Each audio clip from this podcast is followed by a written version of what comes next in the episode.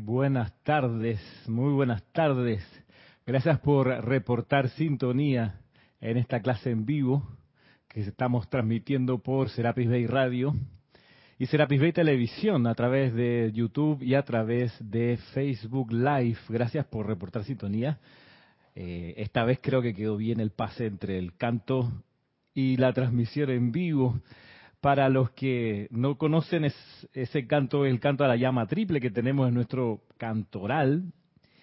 Y por supuesto está hoy comenzando la clase debido al seminario que estamos realizando. Estamos a medio camino del seminario dedicado a la llama triple.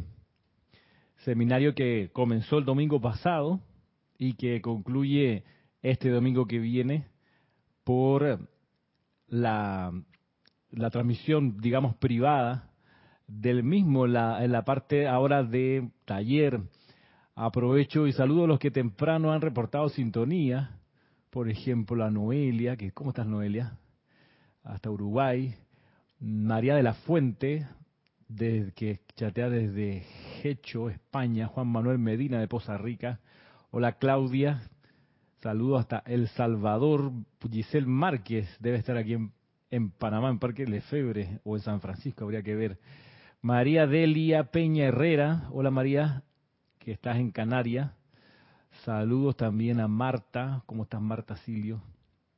Emilio Narciso, mi hermano, y María Virginia, desde Caracas. Y Charity desde Miami. Gracias por reportar sintonía a cada uno. Saludos también a Consuelo. El día de hoy, eh, ese tema musical nos conecta o debiera llevarnos a, a rememorar las partes más relevantes de la enseñanza de los maestros ascendidos dedicada a comprender la llama triple y también impulsarnos a practicar la realización de esta llama que es nuestro verdadero ser. Terminando este taller de este domingo, la semana siguiente tenemos el taller de aquietamiento llamado antes taller de meditación. Así que si tú no lo has tomado antes, te cuento que este taller dura tres sesiones y que en esta ocasión lo vamos a dar los días sábados a las 11 de la mañana. Dura una hora más o menos el taller propiamente tal. Dura una hora y estás súper invitada e invitado a tomarlo si es que no lo has tomado. En este caso, eh, hay cupos todavía disponibles. Sábado 13, 20 y 27. Del que no hay cupos disponibles es el para el taller de invocaciones, adoraciones y decretos. Cuánto lo siento. Sé que muchos quieren tomarlo, pero en, el caso particular em, de este taller de invocaciones, adoraciones y decretos, mm, no es conducente, no es práctico eh, que haya más de más de 10 personas realizándolo con nosotros, porque es, es, un taller donde se practica y la persona tiene que salir al ruedo y expresar o manifestar o ejecutar distintas invocaciones, adoraciones y decretos. Y eso hace que si tenemos a 20 personas, la primera persona puede estar esperando, no sé, una hora y media o más para que le toque, si acaso, otra pasada, que usualmente no, no alcanzamos a darle otra pasada, entonces a esa persona. Así que por eso es un taller, el de invocaciones, adoraciones y decretos, que está restringido en cantidad por sesión. Si bien si tú escribes y quieres tomarlo y no, no entraste en esta vuelta, escríbenos de todos modos y te apuntamos en la lista de espera y te avisamos de primero para la próxima ocasión que lo demos. Así que por eso esa, esa situación en particular con ese taller. Aprovecho y saludo a Raiza, que está en Maracay, Venezuela, Marlon de Oregón, Oregón, también a Juan Isabel de República Dominicana, ¿qué tal? María Luisa de Heidelberg, Alemania, ¿cómo estás María Luisa? Nieves Dato de Madrid, María Esther Correa de Anorí, Colombia, Leticia López de Dallas, ¿qué tal? Rolando Bani de Valparaíso, Martín Cabrera desde Buenos Aires, leo los que están aquí pues reportando sintonía por YouTube junto a Mercedes Pérez también desde Massachusetts y por el lado del Facebook Live está Graciela Trapp. ¿Cómo está Graciela? Em, también tenemos aquí a Mari Cruz Alonso desde Madrid, Elizabeth Alcaíno, un abrazo también, y Liliana DG. Carita, mando una carita contenta con chispitas. Gracias también por reportar sintonía. Y bueno, para cada uno de ustedes es este, este, este anuncio de actividades. Mm, el siguiente seminario, lo digo para el que no lo, no lo sabe, es el, el dedicado a la, a la enseñanza relativa al estudiante y al instructor respecto a la enseñanza de los maestros ascendidos. Los maestros ascendidos han dado claramente indicaciones, eh, principios, eh, recomendaciones acerca de esto que es bien importante, cómo conducirse uno como estudiante de la enseñanza, como miembro de un grupo, cómo conducirse uno como instructor, instructor de esta enseñanza, como líder grupal. Están ahí plasmadas en los libros esta indicación acerca de esto y le vamos a dedicar dos fines de semana al mismo. Así que eso va a ser el domingo, les digo, el domingo 25 de abril y 2 de mayo a las 11 de la mañana. Para ese seminario también se, se, aceptan eh, solicitudes de inscripción. Escriben, en cualquiera de los casos, escriben a rayo blanco arroba serapisbay.com rayo blanco serapisbay.com ustedes dirán oye pero a ver el último la, última actividad de ustedes así eh, eh, termina el 27 de febrero y de ahí se van hasta el 25 de abril ¿Qué onda marzo? ¿Se van a tomar vacaciones? ¿Ustedes en qué andan? Cualquiera puede decir, pero en realidad no, no tomamos vacaciones, hace mucho tiempo que no tomamos vacaciones. ¿Para qué tomar vacaciones si uno no se cansa en estas cosas? Pero ese, ese periodo entre mm, el 27 de febrero y el 25 mm, de abril hay un mes entero que es marzo y en ese mes vamos a estar atendiendo a quienes se inscribieron en el taller para aprender a dar clases de la enseñanza de los maestros ascendidos. Como hubo tanto eh, revuelo y tanta ganas de tomarlo, en vez de uno tuvimos que abrir dos grupos más y quedaron tres grupos de, aspirantes, por decirlo así, que quieren, que quisieron y se apuntaron para tomar este, este taller para dar clase de la enseñanza, para aprender. Y mira que se llama así, ¿ah? taller para aprender a dar clase, es decir, no se espera que sepas dar clase. No estamos buscando un producto terminado, estamos buscando un producto en desarrollo, en perfeccionamiento, porque para producto terminado, pues no habría necesidad de taller. Está solamente para los que quieren aprender. Y los que quieren aprender tienen, tienen quizás un solo requisito, ese, quieren aprender. No sentirse eh, ya con todo hecho, pero tampoco sentirse poca cosa, hay que yo tanto que me falta, eh, no estoy en la, en la, en la, en la, mm, ¿cómo se llama? A la altura de ustedes, cuándo voy a dar clases y mírame. Y pensar así, compararse conmigo, Ramiro, compararse con cualquiera de los instructores aquí de Panamá, es un error, digamos, garrafal, por muchas razones. Primero porque aquí donde tú me ves, ya tengo cuarenta y pocos años, ¿ok? Cuarenta y bajos. Y yo comencé a dar clase de la enseñanza cuando tenía 21 años. En ese momento yo ni siquiera había terminado mi licenciatura en la universidad. Estaba terminándola, la primera. Y si yo hubiera dicho en ese momento, no, yo no voy a empezar a dar clases porque mira, no sé nada, me falta tanto, jamás hubiera comenzado a dar clases, jamás. Porque ese es el mismo criterio que uno dice que tiene una novia, una polola en chileno, que lleva años y uno dice, no hombre, no me voy a casar con ella, llevo esta con la que me quiero quedar, vamos a compartir un proyecto de vida, pero no me voy a casar porque todavía me falta, nos falta, llena el espacio en blanco.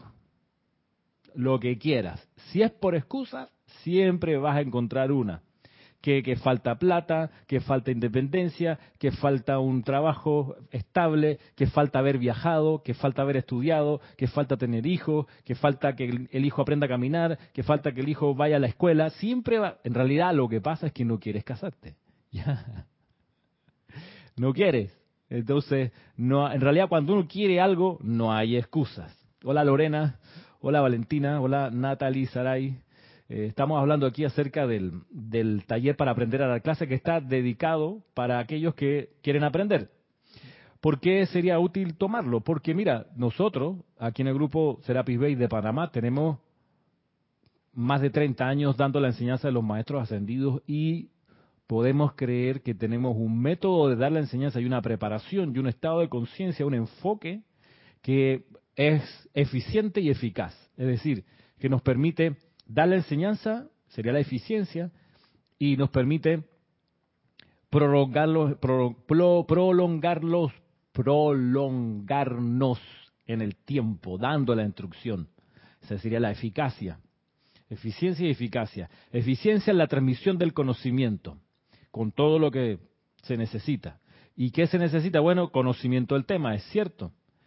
Se necesita aprender a usar los medios de comunicación, en este caso micrófono y en este caso aquí en Panamá, además de micrófono, cámara y además de cámara, transmisión y además de transmisión, eh, software que hacen la transmisión, mesa mezcladora, en fin, un montón de otros elementos. Pero bueno, se requieren eso. También se requiere para dar clase, pues no tener muletillas mientras uno habla y además haber eliminado para nosotros, como criterio nuestro aquí en Panamá, los panameñismos o los regionalismos que harían pues para ustedes es un poco difícil entender algunas expresiones. Eh, por supuesto, eh, tener ciertas dotes histriónicas, es decir, la capacidad de mantener a la gente conectada con la clase. Y por último, que el más importante, la música del alma, que sea potable, que sea agradable. Y es, en la música del alma donde está quizás el meollo del asunto. ¿Por qué lo digo? Porque, y esto me, me pasó me lo encontré preparándome para el seminario del estudiante y el instructor en la enseñanza de los maestros ascendidos, el seminario del 25 de abril. Me encontré con lo siguiente, discurso del maestro señor Kusumi, palabras más, palabras menos, dice, mira, les describo lo que está pasando. ¿Y qué es lo que está pasando? Bueno, que el señor Maitreya ha querido venir a la gente aquí a enseñarle cómo dar clase. Y lo que hizo el señor Maitreya fue mostrarles una escena, la escena de un discípulo con su instructor, el discípulo llevándole una consulta, una pregunta, y el instructor contestándole con, amabilidad. Y usa una palabra del amado Kusumi que es dulzura. Y le contesta a ese instructor, a ese discípulo, con dulzura. Y la flor en el corazón de ese, de ese estudiante, de ese aspirante, se abre con la ternura que está recibiendo. Y se convierte con el tiempo en una persona que se involucra más en ese empeño y le encanta dar de su vida y atención y enseñanza a los que vienen después de él, de este primer estudiante. Cierra la imagen o la escena el amado señor Maitreya y dice, ahora el señor Maitreya nos proyectó otra escena, donde en este caso había también un discípulo y un instructor, pero este instructor estaba más preocupado del ego y era un, un instructor implacable, duro, eh, rígido que lo que hizo fue que las preguntas que traía este discípulo se marchitaran, se encogieran y la persona enterrase su aspiración espiritual y se fuera con el tiempo del empeño. Cierra la escena el señor Maitreya. Y es ahí donde el amado Kusumi explica un poco más acerca de los requerimientos para poder dar la enseñanza. Así que, más que saberse todo y más que medir las cosas en base al conocimiento, lo que hay que estar mirando son otras consideraciones para poder dar la enseñanza. Según nosotros aquí en Panamá hemos ido practicando y viendo que funciona. Solo puedo decir del método que a nosotros nos ha funcionado. Que dice Marlon, Ramiro, para las clases de cómo dar la enseñanza, ¿cómo podría preparar para dar mi primera clase ante ustedes? Marlon, bueno, estudiando para comenzar. Hemos dicho muchas veces que los maestros ascendidos usan, usan conceptos muy claros, términos muy, muy, muy limpios, como por ejemplo estudiante de la luz o estudiante de la enseñanza. ¿Y qué es lo que hace un estudiante? Estudia, Marlon, agarra un libro y se lo estudia. Un libro de la enseñanza de los maestros ascendidos se lo estudia. ¿Qué significa que se lo estudia? Que lo lee, que lo reflexiona, que agarra y hace apuntes al lado, escribe sus ejemplos, va masticando, rumiando, reflexionando acerca de eso, va viviendo esa enseñanza en su día a día. Ese es un estudiante de la enseñanza. Eso es básico, eso es lo primero y te tiene que encantar hacerlo. Te tiene que encantar hacerlo. Eh, y para eso, como te digo, hay que tener cierta osadía. Mira, año 2003 o 2004, yo llevaba unos tres años dando clase por ahí y nos fuimos con mi esposa Giselle a Chile y a Santiago y sin gran fanfarria, sin grandes preparaciones. Por supuesto que nos preparamos, pero no teníamos como hoy 20 años dando la enseñanza. Nos fuimos con tres añitos ahí, todos un momentum así chiquitito, por decirlo de alguna forma, y, y nos lanzamos, Marlon. Y nos lanzamos y dimos unas conferencias públicas, llegaron, no me acuerdo si 50, 80, no, mucha gente, y de ahí, de esa primera conferencia, conocimos, por ejemplo, a Isabel Rivero, que luego fundaría el grupo Palas Atenea, conocimos a Angélica Enrique, que luego fundaría el grupo Serapis Bay de Chillán, y otro montón de gente que con el tiempo han ido cultivando esta enseñanza. Ahora, si yo me hubiera parado en la postura de insólita o absurda de que, ay, no, yo no voy a, a dar la enseñanza así en público, porque imagínate, yo no conozco a nadie, no conocíamos a nadie. Oye, pero abrir un lugar así, dar clase eh, a desconocidos, los chilenos son unos pesados, tiran preguntas que son puro cerebro y nada, nada, de, nada de, sentimiento, me van a agarrar por ahí. Si yo me hubiera dejado espantar por todos esos fantasmas, no hubiera dado esa conferencia, no hubiera conocido a esa gente y no se hubiera expandido la enseñanza en su momento. ¿Qué es lo que uno termina por entender? Que uno se prepara, por supuesto, pero a la hora de la hora si uno hace lo que tiene que hacer, si uno pone el empeño en manos de la presencia yo soy, la enseñanza se descarga, se descarga bien. Si uno está dispuesto a aprender, por supuesto, de las experiencias, siempre después de una experiencia viene la autoevaluación y uno dice, a ver, ¿qué me funcionó y qué me pudo haber funcionado mejor? Y tú haces tu, autoevaluación y así vas, vas avanzando, vas puliendo tu diamante. Si tienes un instructor o una instructora al lado que está velando por tus mejores intereses, te va a ayudar a pulir, a pulir ese diamante que tú eres. Ahora, ¿qué pasa muchas veces? Marta Córdoba, tú que estás también, en, ah, tú eres la esposa de, muy bien, Marta, desde Poza Rica, por supuesto. Y Emily Chamorro, Molina, Ramiro dice, os admiro a todos. Yo lo veo de una gran responsabilidad. Siempre he tenido miedo escénico. ¿Qué te puedo decir, Emily? Eh, mm, admiración solo a la presencia yo soy y miedo escénico nunca se va, te lo aseguro, nunca se va. El miedo escénico siempre está ahí y te agarra la tripa antes de comenzar una clase. Siempre. Siempre. Aquel que no tiene mariposa en el estómago antes de una clase, que se ponga a pensar bien porque mm, algo está pasando allí, porque siempre hay un periodo de preparación interna y eso es en grande, claro, por supuesto, lo dejas crecer, es un miedo escénico que te paraliza, por supuesto, uno lo siente, pero ya no te paraliza, pero sí lo percibe y está allí. Y ese, ese, eso te ayuda a mejorar y a estar alerta y a no eh, entregarte a, a, la complacencia de que ya hiciste algún pequeño esfuerzo y ya nunca más mejoras ni quieres ni quieres, ni quieres aspirar a, a una mayor perfección. Pero mira, eh, Tania, ¿qué tal? Eh, Paola, saludos. Mira que hay gente que tiene talento, tiene talento de dominio escénico a propósito. Y tiene talento don de palabra y se expresa bien. Hay gente que canta bien, que tiene voz entrenada, oído entrenado. Hay gente que maneja muy bien software y programas de edición, de diseño. Hay gente que tiene, todos ustedes seguro tienen múltiples talentos. Pero hay un grupo de gente que agarra esos talentos y los entierra. Y dice, no, no, no, esto no se lo muestro a nadie. Esto queda entre yo y mi conciencia. Y agarra esa oportunidad de servir y la esconde. Para eso hay una parábola muy significativa. Hay dos, en verdad, del Evangelio. Y me permiten la digresión un poquito hacia allá brevemente. Y esa es la parábola, una de, la de los talentos y la otra parábola, la de la lámpara encendida. La de la lámpara encendida viene después de la entrega que hace el Maestro Ascendido Jesús de las bienaventuranzas y le explica la ley. La bienaventuranza es la aplicación de la ley a la gente que estaba ahí. Y terminando eso le dice, pero a ver, ustedes que han recibido la luz son como la luz, como una ciudad en la en la montaña, que es imposible no verla. Porque está ahí arriba, donde tú estés, en cualquier parte, sea en el valle, sea caminando hacia la cúspide, siempre ves la ciudad porque está ahí arriba iluminando. Y ustedes son eso, les dice el amado Jesús.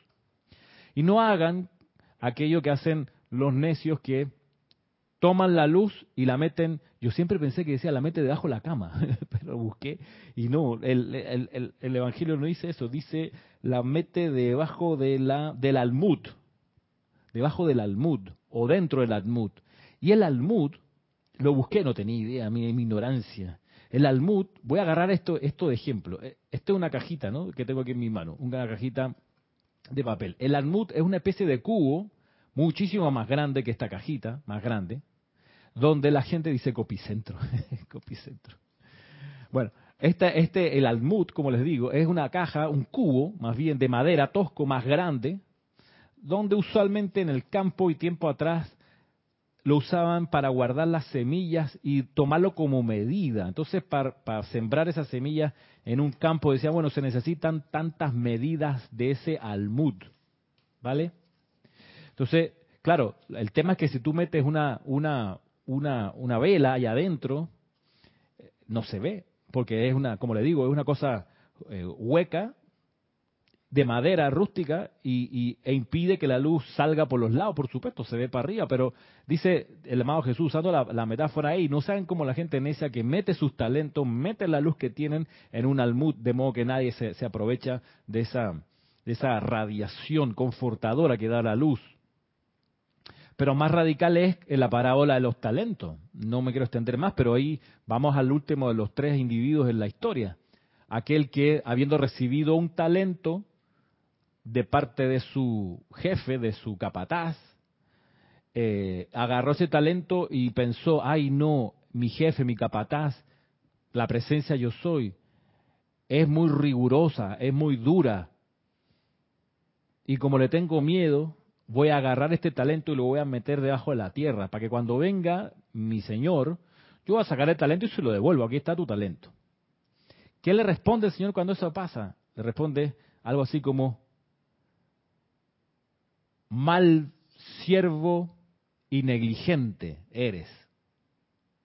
Porque agarraste el talento y no lo multiplicaste, agarraste el talento y lo enterraste. Bueno, pasa eso con mucha gente que tiene talentos y dice, no, esto no se lo muestro a nadie. Esto lo, lo hago, lo uso nada más para trabajar, para mi trabajo, para ganarme la vida, pero ofrecerlo a la expansión de la enseñanza, ofrecerlo a la presencia, yo soy, no, no, yo tengo otras cosas que hacer con el talento. No, no, no, no, no, no. A mí no. Entonces, y ese talento puede ser, esto como les digo, pero también puede ser tiempo, tú puedes tener el talento del tiempo, disponibilidad, y siempre, siempre en cada uno de estos casos, la gente así tacaña o temerosa, cree que el talento es de él o es de ella. ¿Mm? Y se ha, olvidado la lección fundamental de todo esto, que el talento siempre ha sido, es y será de la presencia yo soy. Y uno, al esconder el talento, lo que está haciendo es impidiéndole a la presencia yo soy expandirse, que es precisamente lo que se requiere, que la presencia yo soy se expanda. Por eso esta es la, esta es la era de la liberación. ¿Liberación de qué? Del Fondo Mundial. Liberación del narco. Que se acabe la corrupción. Abajo el patriarcado. La liberación de no, no es de eso. La liberación es de la presencia yo soy que está dentro de uno. Eso es lo que se va a liberar en esta era.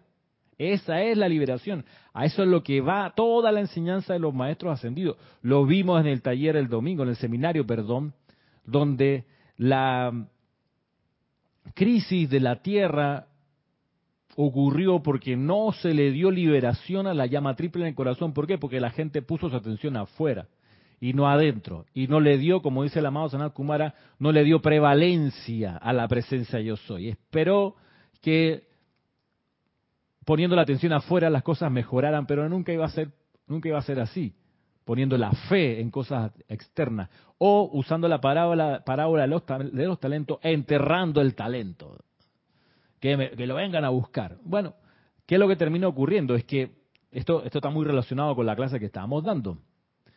Francisco, no sé si tú estuviste la semana pasada. Olga, me parece que tú sí. Sí, Francisco también, Francisco Machado, tuve la clase pasada. Y ustedes van a, van a recordar, y todos los que han estado en la clase anterior, van a recordar que estábamos revisando qué pasa cuando un chela desencarna. Y decíamos que el chela, cuando desencarna, va rapidito al tribunal kármico a qué?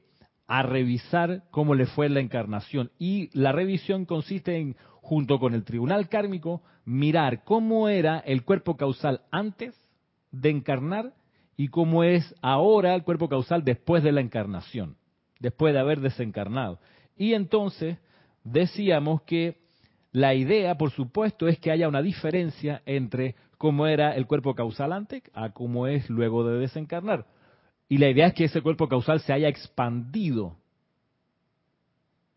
Se haya expandido ese cuerpo causal. Y ese cuerpo causal solo se va a expandir, y agarro de regreso la enseñanza del maestro, aquí está hablando el maestro ascendido Serapis Bey, y él dice lo siguiente, El tribunal kármico en todo momento actúa para bien del individuo, de la unidad y de la evolución entera. El Chela, que comparece ante el tribunal kármico en la mayor libertad del cuerpo interno, enseguida contempla las promesas que hizo antes de nacer. Contempla su cuerpo causal, como también lo hacen su padrino y el tribunal kármico. Ve la talla, el color, y el desarrollo del cuerpo causal al momento del nacimiento y después, superpuesto sobre aquello. Ve la cosecha en el cuerpo causal, del bien hecho en la vida que acaba de vivir. Algunas veces el cuerpo causal se expande muy poco en talla y color en una vida terrestre. Ese es el juicio que el tribunal kármico y el chela individual consciente hacen en conjunto para ver qué provisión ha sido atesorada en el cielo por el trabajo consciente, de acuerdo, miren ustedes, de acuerdo a la vida, talento, capacidad y promesas del individuo. No hay dos individuos que puedan ser juzgados igualmente, ya que los talentos, la conciencia, el desarrollo y las oportunidades de cada corriente de vida difieren, pero cada uno es juzgado de acuerdo a su máxima luz y de acuerdo a si ha vivido o no de acuerdo a esa luz en el curso de su vida terrestre. Hola Priscila, una, una forma de entender esto y, y aplicarlo es que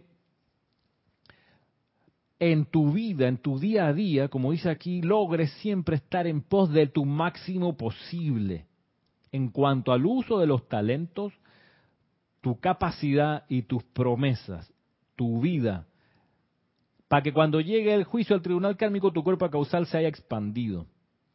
Te doblo las apuestas.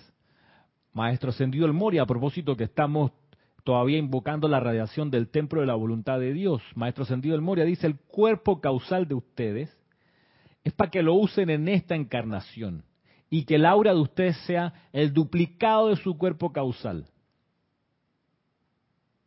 Porque puede el estudiante decir, ay no, Si mi cuerpo causal se llama causal porque con ese causo la ascensión, mi ascensión, y ahí está todo mi bien acumulado, yo no lo quiero disipar aquí en el plano de la forma mientras todavía estoy encarnado, no lo quiero estropear, no quiero, como bien diría alguien, no quiero usar mis ahorros para las cosas de aquí, pues. Entonces, la respuesta es, mira, mi amor, tu cuerpo causal no lo administras tú, afortunadamente, lo administra tu santo ser crístico, que es la inteligencia discernidora que va a administrar la descarga de tu cuerpo causal. Lo que te toca como ser externo es invocar ese cuerpo causal a que se descargue. Cosa que vamos a practicar el domingo en el taller. Ojo si esto te aterra, porque si te aterra, todavía tienes la conciencia de miedo a la carestía. Imagínate, con algo tan metafísico, pero tan potente como el cuerpo causal. Imagínate que tienes miedo a eso. Ojalá de aquí al domingo hayas podido transmutar ese miedo y no sea en ti un impedimento a seguir brillando. ¿Por qué? Porque la administración, el sostenimiento de ese cuerpo causal va por cuenta de tu santo ser. Y, su, y como bien dice Paola, el uso de este cuerpo causal en tu obra lo hace crecer más. Entonces imagínate, te dedicas toda tu encarnación a este plan, a visualizar tu aura como el duplicado de tu cuerpo causal y energizarlo y a darle la gracia y a pedir que sea sostenido necesariamente cuando comparezca al tribunal kármico vas a tener tu cuerpo causal mucho más expandido que al principio de la encarnación, obviamente. Y también un criterio para entender esto y cómo hacerlo es, ser misericordioso. Lo, lo, hemos dicho en clases anteriores desde otro ángulo, pero desde aquí, ¿qué significa ser misericordioso? Ser misericordioso, ser misericordioso requiere varias varias consideraciones así como de disciplina interna. Para comenzar, ser quien, una persona que sabe estar en el silencio, sabe guardar silencio. Ese uno, esa es la, primera y principal disciplina del templo de la misericordia y compasión de la amada Guanyin. El cultivo del silencio y la paciencia que va con eso. Y también, por otro lado, la otra parte, la otra pinza o la otra dimensión de esto es que uno ha de ocuparse de siempre dar un poco más de lo que por justicia se requiere. Como bien dice la maestra, un poco más de energía en el abrazo, en el apretón de manos, un poco más de amor en el saludo, un poco más de amabilidad y por ahí también un poco más de generosidad, un poco más de apertura, un poco más de dar, siempre un poco más. Y eso te hace ser misericordioso. Y una de las bienaventuranzas es esa, ¿no? Los que dan misericordia, misericordia van a recibir necesariamente. Eh, aquí se ha reportado Mahacho Han Espíritu Santo. ¿Tú pudieras decir tu nombre de, de, estudiante Mahacho Han Espíritu Santo? Me encantaría saberlo. Eh, Juan Isabel dice, ¿y cómo hemos aprendido sobre la ley de círculo? Si damos, nos no se acabará, sino que llegará más de lo dado, claro. Y Natalie dice, Ramiro, ¿a qué nivel se encuentra el cuerpo causal? Luego de los vehículos inferiores, el cuerpo causal está en el siguiente nivel, eh, o en, el, en dos más arriba. Después de los cuatro cuerpos inferiores está el, el, el estrato mental superior, y luego del estrato mental superior o del plano mental superior está el plano emocional superior o búdico también se le conoce a ese plano, donde está el cuerpo causal. Por eso, Sarai, no sé si te hace sentido, Natalie, pero el entrenamiento para ser Buda, como lo describe el señor Himalaya, quien es el que, es el que entrena a los Budas, el entrenamiento consiste en hacer del aura del, del, aspirante un duplicado del cuerpo causal en perfecto equilibrio. Cada banda de los siete de las siete bandas concéntricas igual en, intensidad, en calidad, en, en, momentum. Ahí la, y, por, y, por, qué? Y por eso el que, el que cultiva la conciencia esta del cuerpo causal entra al, al, al, al estado de conciencia del Buda. Que, por cierto, el servicio del Buda es sostener la inhalación de la llama triple. Que dice, ah, gracias Arecio, claro, de Lima, Perú. Saludo hasta allá, por supuesto. ¿Cómo uno puede tener miedo a todo un bien? Es verdad, ¿te das cuenta? Bueno, pues, piensa que el bien que uno tiene son los talentos. Y hay gente, como conversábamos minutos atrás, que tiene el talento para planificar, tiene el talento para componer, tiene talento para escribir, tiene talento para dirigir, para ordenar, tiene talento para diseñar, tiene talento eh, para pintar y muchas veces lo esconde por miedo. No quiero pensar que es por tacañería o vamos a pensar que es por temor. Por supuesto, ese temor solo lo tiene la personalidad, no lo tiene el santo secrístico, de quien al fin de cuentas es ese don, ese talento. Entonces, continúa diciendo aquí el maestro ascendido Serapis Bey, después de recibir ciertas indicaciones del tribunal kármico, el Chela consciente se pone inmediatamente a trabajar en los niveles internos para expiar tanto karma como le sea posible en los ámbitos mental, emocional y etérico. Esta efluvia mental, emocional y etérica es lo que ustedes llaman el ámbito astral. El Chela al proceder conscientemente dentro de dicho reino, va a trabajar con el fuego violeta y presta en los niveles internos el mismo servicio que ustedes están esforzándose en prestar mientras que aún están en su cuerpo terreno. La iglesia cristiana ha llamado a esa experiencia entrar al purgatorio o limbo. La humanidad siente que ese es un lugar de castigo, pero no es así es un lugar de expiación consciente de pecados individuales, mentales y emocionales, a través del libre albedrío y deseos del chela. De esta manera, cuando el individuo obtenga un nuevo cuerpo terrestre, mucho de su karma ya habrá sido transmutado. Cuanto más servicio rindan ustedes en este respecto, tanto menos deberán realizar allá. Aún aquellos de ustedes que son candidatos a la ascensión cuando entran a los niveles internos y cuando se están preparando para la ascensión, deben pasar a través de esa purificación mental, emocional y etérica de esos diversos estratos, allí donde aún permanecen sus creaciones discordantes sin transmutar. He aquí la razón de por qué el periodo de ajuste anterior a la ascensión, aún de aquellos a quienes se le está dando su liberación, algunas veces toma meses y hasta años. Ustedes son privilegiados entre los hombres porque están utilizando su fuego de purificación aquí y no esperando hasta que en la libertad del cuerpo etérico sean enviados por el tribunal kármico a redimir dicha imperfección. ¿Ok?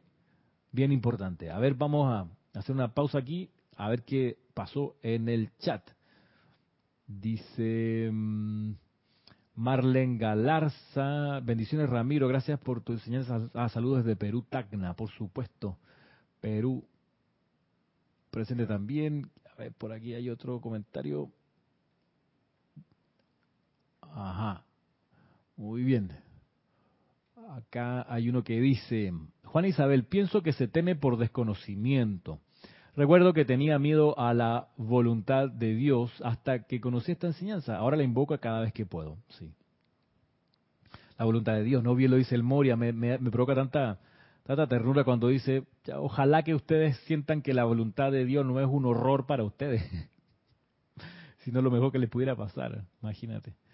Juan Manuel dice, Ramiro, el dar puede ser también el dar de tus virtudes, cualidades o dones en forma de radiación con los pensamientos, palabras y acciones. ¿No es tan importante la parte física? Sí es importante la parte física. Claro que sí, Juan Manuel. Por supuesto, dile, dile a tu esposa que la amas en radiación nada más. Ajá. No, yo te mando siempre buenos pensamientos. Ya. No es suficiente, te van a decir. No es suficiente. Uno está aquí en el plano de la forma, en el plano físico, y aquí hay cosas que hacer para que uno eh, desarrolle maestría sobre la precipitación en este plano, en este plano físico. Y es aquí donde uno tiene que desarrollar estas habilidades que tienen que ver con el cuaternario inferior completo. ¿Qué dice Kenneth? ¿Cómo estás, Kenneth? Y si no logro sentir la conexión con Dios por más que lo intente, Kenneth, te haría bien tomar el taller de aquietamiento. Muchas veces pasa que uno no siente la conexión con la presencia porque no sabe aquietarse, porque está mental, etérica y emocionalmente de arriba abajo, corriendo adentro, con mucho tráfico interno, con mucho ruido. Es ahí imposible sentir la presencia yo soy, imposible. O la sentirá uno por chispazos, pero no se logra el cometido a punta de chispazos. Uno necesita la llamará todo el tiempo encendida, el foco permanente. Y para eso es indispensable, Kenneth, saber aquietarse. Indispensable. Creer que uno puede avanzar en el sendero sin saber aquietarse es un error garrafal, digamos. Natalie dice, podemos llegar a ser, podemos llegar a ese plano búdico desde ahora, ya que no somos los administradores de esos vehículos, podemos llegar, supongo que una pregunta, eh, es, traer ese plano acá y la vibración de, del, que, es pura, puro amor divino, esa vibración. Eh, por supuesto, eso significa el aceleramiento de tus cuatro cuerpos inferiores ah, de vibración. Así que, ¿qué dice Kenneth? Que lo del aquietamiento lo tengo. Bueno, qué bueno. Lo de los chispazos me llego. Ok. A punta de chispazos la idea es que no se avanza mucho, ¿no?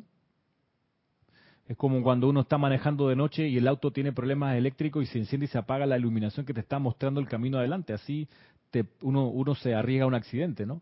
Por eso la luz tiene que estar sostenida. Y por eso es tan importante la llama dorada en la llama triple, porque es la llama de la iluminación, es la llama de la sabiduría, es la llama del sostenimiento. Uno sostiene las actividades, sostiene su estado de conciencia porque ha desarrollado una comprensión, es decir, ha expandido la llama dorada de su corazón y por eso logra sostenerse. Aquellos que comienzan algo y pronto lo dejan a un lado, aquellos que les cuesta terminar las cosas, sería bueno que miraran el desarrollo de esa llama dorada en el corazón y la comprensión espiritual que viene con eso.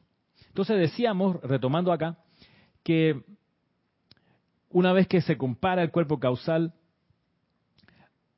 de entrada a la encarnación y de salida de la encarnación, dice que el Chela entonces va a un periodo de purificación donde utiliza el fuego violeta transmutador para purificar todo el karma mental, emocional y etérico que todavía eh, que todavía tiene por redimir. Ah, dice como que aclarando, jaja, no, no tengo ese aquietamiento, ahora lo tengo en mente ah, para aplicarlo, ok. Kenneth, es que no sé si estabas conectado desde el principio, pero avisamos que a partir del próximo sábado, sábado dijimos 13, 20 y 27 tenemos el taller de meditación o taller de aquietamiento a partir de las 11 de la mañana transmitido por Zoom. Se requiere eh, previa inscripción. Si quieres tomarlo, escribe a rayoblanco.com. Lo pongo aquí, rayo blanco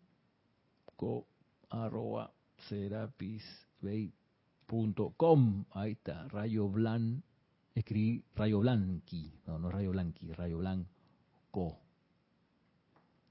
Co, y, y ahí dice, eh, quiero inscribirme en el taller de meditación o en el taller de aplicación. Vamos a empezar a llamarlo taller de aplicación, de, perdón, de aquietamiento. Eh, para, para estar en línea con lo que dice el maestro Sergio San Germain, que meditar es sentir a Dios y no vamos a entrar en contradicción con el maestro. Así que vamos a la otra parte de la instrucción de los maestros ascendidos donde dicen la necesidad de aquietarse. Así que vamos a tomar el nombre ese. Aquietamiento. Bien, entonces, volviendo, decía acá el maestro ascendido Serapis Bey, vaya, el Chela, aún los candidatos a la ascensión tienen mucho que redimir antes de lograr su liberación definitiva de la rueda de nacimiento y muerte. Y eso los lleva a tener que estar por un tiempo en, el proceso de purificación y de transmutación de toda la efluvia mental, emocional y etérica que todavía tienen. No dice física porque la persona está desencarnada, claramente. Está en los niveles internos. Ahora, nosotros que estamos encarnados tenemos la fortuna, la bendición inigualable de poder realizar ese servicio de transmutación y purificación de nuestras propias discordias en el plano emocional, mental, etérico y en el físico donde estamos aquí. Y eso nos pone sobre, sobre resguardo y nos evita desde el plano físico un montón de enfermedades físicas que uno estaría padeciendo si no purificara su parte física. Por eso la purificación diaria, la transmutación de la discordia diaria es algo que nos toca hacer y que dan ganas de hacerlo todo el tiempo, mañana, tarde y noche.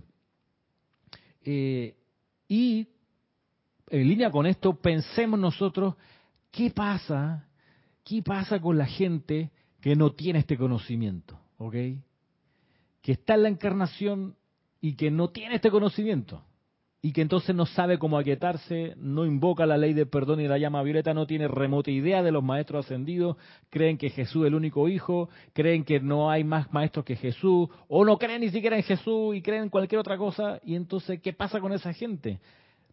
Pues que viven la ley de círculo, la, la ley del retorno de la energía, la viven a carne viva, por decirlo así y sus cuerpos físico, etérico, mental y emocional sufren todo el tiempo el impacto de la energía que regresa, teniendo que haberse con esa energía con un con una con un palito de fósforo, así más o menos, ahí pudiendo, claro, no tienen el conocimiento, pero de tenerlo, en vez de ese palito de fósforo apagado, tendrían una llamarada de fuego violeta para transmutar toda esa discordia. Tendrían la invocación de la armadura del Arcángel Miguel, tendrían la invocación de la cruz del Arcángel Miguel, en fin, no lo tienen.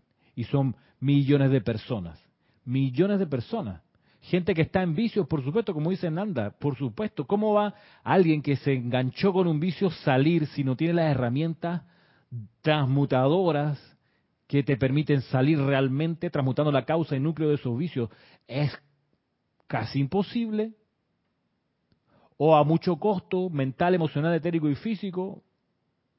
Entonces, de ahí, por supuesto, la postura de uno de mucha eh, comprensión respecto de gente que está pasando por esos tránsitos y no tienen cómo salir. Y también la necesidad de que, por ejemplo, haya más instructores de la enseñanza para poder recibir a esa gente. Piensa, piensen que, que, que cada instructor, hola Michael, cada instructor que da la enseñanza le imprime a esa enseñanza su propia música del corazón. Y esa enseñanza, y esa enseñanza va, va permeada con la música en particular de ese instructor. Cuando yo doy la clase como en este momento, ustedes están recibiendo no solo la enseñanza, sino cómo yo la doy, con la música que yo le pongo, mi música interna. Y es muy distinta a la de cualquiera de los instructores del Serapis. ¿Cuál es la gracia de eso? La gracia es que ustedes se sienten sensibilizados a esta música que yo les ofrezco. Pero puede que algunos de ustedes digan, no, en realidad yo me siento mejor cuando escucho, aunque sea incluso la misma enseñanza, cuando me la da otro hermano, otro, otro instructor. ¿Por qué? Porque entonces estás está sintiendo otra música. ¿Por qué? Porque cada instructor con su música, con su vibración, es capaz de atender o de llegarle a cierto público y no a otro, a ciertas conciencias y no a otras. Entonces, donde yo no alcanzo a llegar, puedes llegar tú con tu radiación y tu música. Y habrá gente que se sienta conmovida, sensibilizada por cómo tú transmites la enseñanza. Y, cuando yo le dé la enseñanza, ni fu ni fa. Y no hay demérito en eso. Y no hay, eh, tú sabes, flagelaciones, ni apuñaladas, y no sirvo para esto. No, no, no. Es sentido común, vibración, ley de vibración. Cada uno vibra a su manera y le imprime a lo que hace su propia música, su propia vibración. Y es normal que solamente se atraiga a la gente que vibra en sintonía con esa vibración. Y ya. Entonces, por eso es tan importante que haya más instructores, porque se le puede llegar a gente que de otro modo no se, no se le alcanzaría con la vibración. Ahora, ¿qué pasa con la gente que desencarna y no tiene idea de esta enseñanza? Y no tiene idea del uso del fuego violeta. Bien, para esa gente que desencarna y que luego se, para, se prepara para encarnar, es que viene la siguiente oportunidad de servir, que es la otra parte de esta clase que estamos dedicando a comprender las oportunidades de servir que nos ofrecen los maestros ascendidos. Y aquí justo viene lo que dice el Mahacho Han del siguiente servicio, ayudar a los que se preparan para encarnar. Voy a hacer un paréntesis aquí para atender un poco que me dice Marta Cecilia en el chat aquí de YouTube. En nuestras meditaciones debemos enviar luz a los seres, a estos seres dormidos, para que despierten conciencia espiritual. Claro, Marta. Y tú sabes que en el estudio de la enseñanza de los maestros ascendidos, tú te vas a dar cuenta que hay dos llamas, dos cualidades del fuego sagrado que tienen esa función de despertar la conciencia espiritual. Son tres, perdón.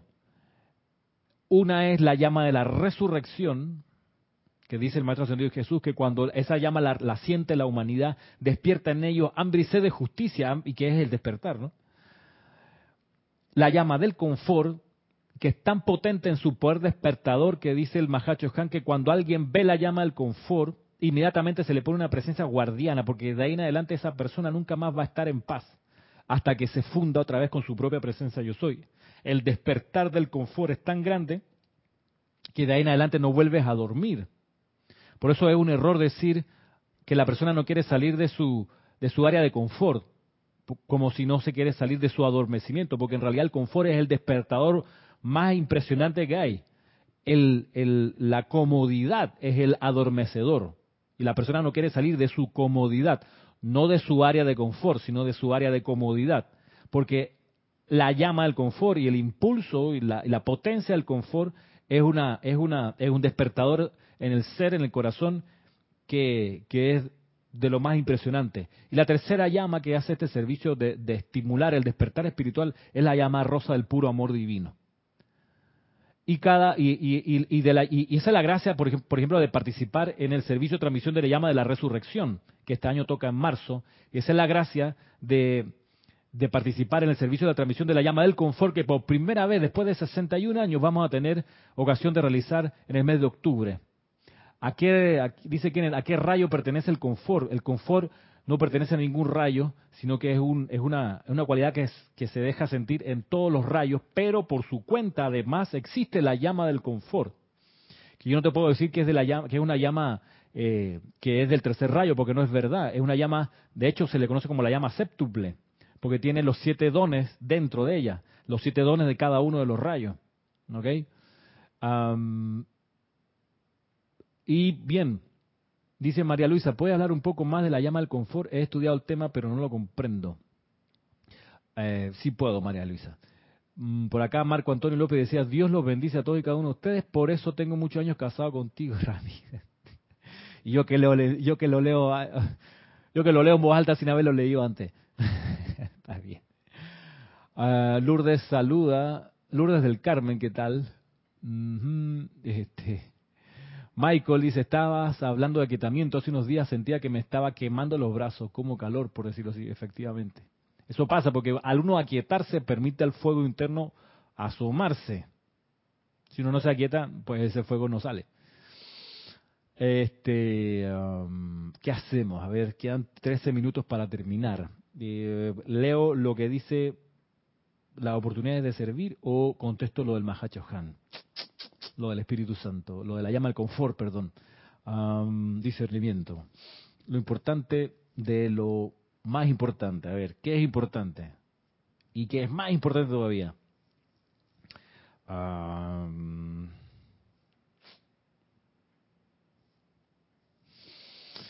ver, A ver, ¿qué dice Juan Manuel? Ramiro, ¿el entusiasmo es una radiación cuando los maestros ascendidos la transmiten o existe un rayo del entusiasmo? Existe una llama del entusiasmo que es la llama que sostiene el ser que se llama Zaratustra. Natalie Saray Castillo, ¿de qué color es la llama de la resurrección y la llama del confort? La llama de la resurrección es blanco madreperla, blanco tornasol o tornasolado.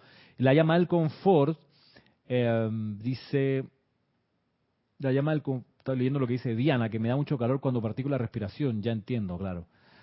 Eh, que la llama del confort, ¿de qué color es? La llama del confort depende de la aplicación que se le esté dando. ¿Por qué? Porque la llama del confort tiene una naturaleza blanca con radiación rosada, pero si, se, si se invoca dentro de la llama del poder sanador, esa llama va a mostrar una faceta dorada con rosa o cristal con rosa. Es una llama versátil totalmente. Por eso aquel que quiere ser una presencia confortadora es una, una presencia, una persona versátil. Tiene que ser capaz de hacer muchas cosas bien y estar en capacidad de servir con idoneidad en cualquier escenario. Una persona confortadora. Dice Michael, pero ese sentir la presencia, ese calor, claro que sí. Que dice Mercedes Morales, color rosa blanco. Eh, no sé si es pregunta o afirmación. La llama del confort es blanca con radiación rosa o un leve toque de rosado, si es que nos vamos a la descripción literal del Mahacho Han. Pero hay veces que se necesita la parte de sanación de esa llama y esa llama ahí se manifiesta con el color dorado, dorado con radiación rosa o cristal con radiación rosa.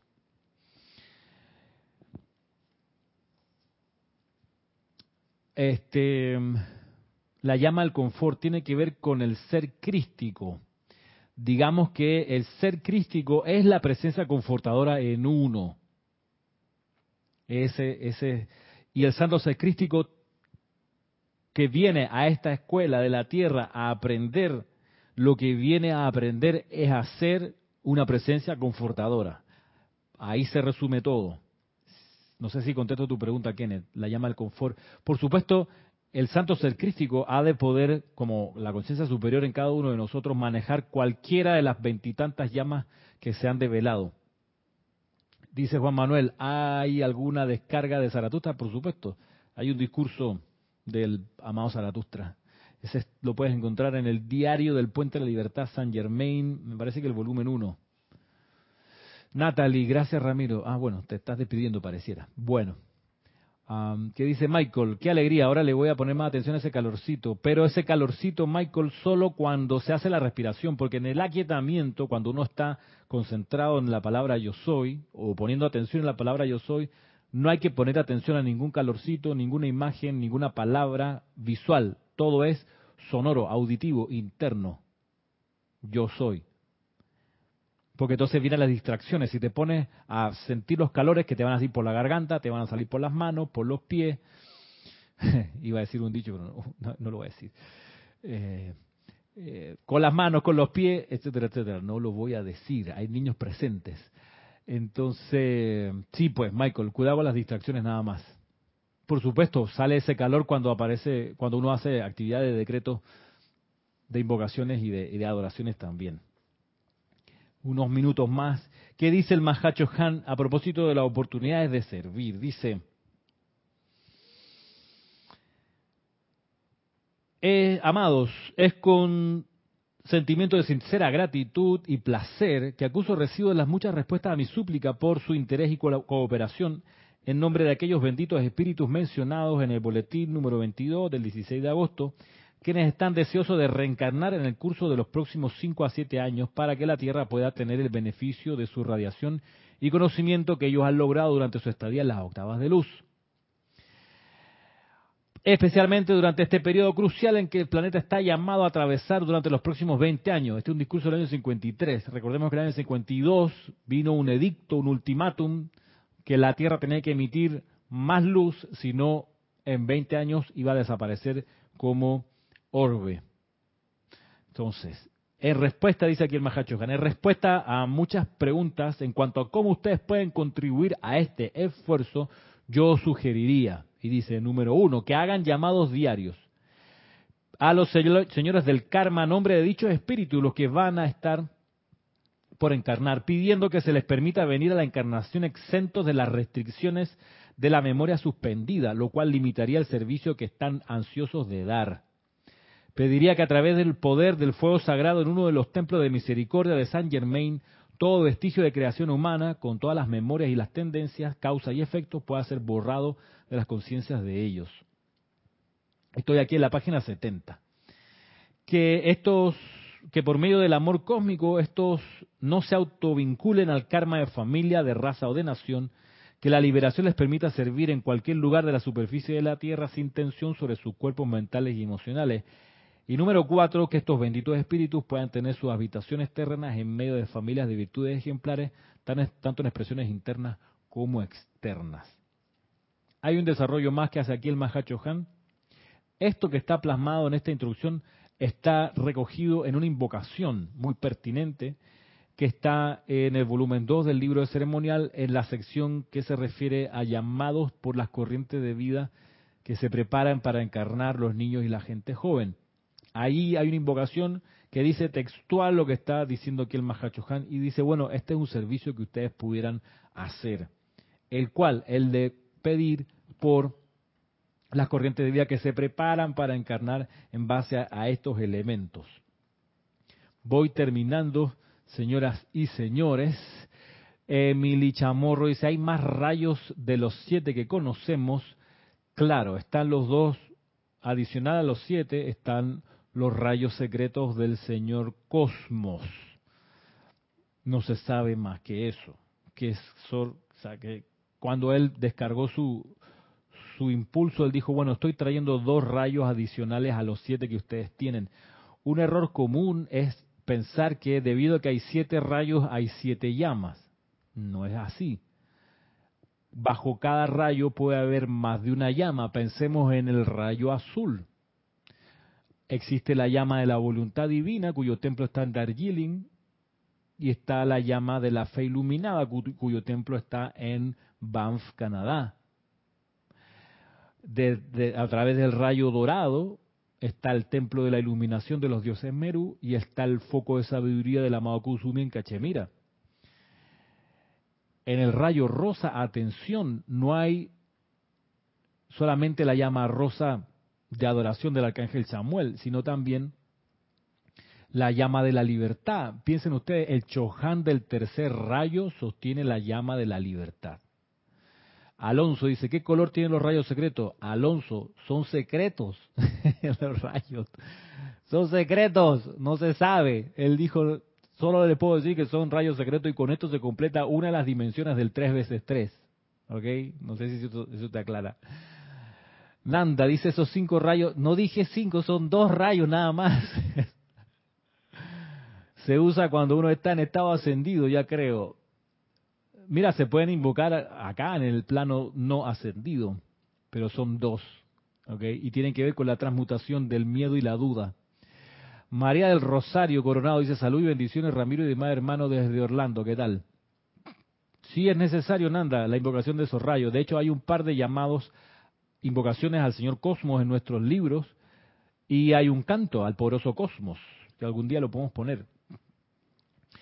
En fin, y así nos vamos del rayo violeta, rayo violeta, un rayo, hay siete templos de rayo violeta, está el rayo violeta, está la llama de la violeta de la liberación, la llama de la violeta de la purificación, la llama violeta de la misericordia, la llama violeta de la, etcétera, ¿no? Hay varios. Me están sonando aquí las alertas. Eh, por cierto, a propósito llama violeta de misericordia, pongan en su agenda 21 de febrero, 8 y media de la mañana, domingo, transmisión de la llama de misericordia, 60 años que no lo hacemos, ¿ok? Primera vez en todo este tiempo. Así que ojalá no se lo, no se lo pierdan. Rosaura dice, ¿cuál es el color de la llama de la libertad? Mi amor es el color de la llama triple, azul, dorado y rosa. Esa es la llama de la libertad. Oscar, tomaré la clase en diferido. Ok, muy bien. Bueno, señores, señoras, me tengo que retirar. Vamos a dejar la clase hasta aquí. Y me despido con una, un pensamiento de forma. El pensamiento es el siguiente. Recuerden, recuerden que el amor lo es todo. Muchas gracias. Será hasta la próxima.